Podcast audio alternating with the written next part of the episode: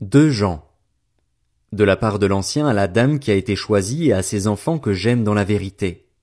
Et ce n'est pas moi seulement qui les aime, mais aussi tous ceux qui ont connu la vérité.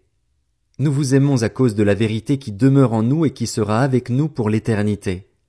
Oui, la grâce, la compassion et la paix seront avec nous dans la vérité et l'amour.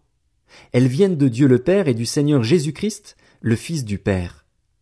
J'ai éprouvé une très grande joie à rencontrer quelques-uns de tes enfants qui marchent dans la vérité, conformément au commandement que nous avons reçu du Père.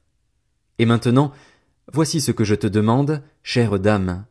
C'est que nous nous aimions les uns les autres. Ce n'est pas un commandement nouveau que je t'écris, mais celui que nous avons reçu dès le commencement. Or l'amour consiste à vivre conformément à ses commandements. Tel est le commandement dans lequel vous devez marcher, comme vous l'avez appris depuis le début. En effet, de nombreux imposteurs sont venus dans le monde. Ils ne reconnaissent pas que Jésus est le Messie venu en homme. Voilà ce qui caractérise l'imposteur et l'antichrist. Faites attention à vous-même.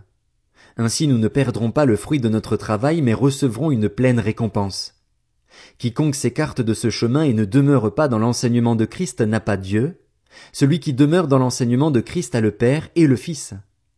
Si quelqu'un vient chez vous et n'apporte pas cet enseignement, ne le prenez pas chez vous et ne le saluez pas, car celui qui le salue s'associe à ses mauvaises œuvres. J'ai beaucoup de choses à vous écrire, mais je n'ai pas voulu le faire avec le papier et l'encre.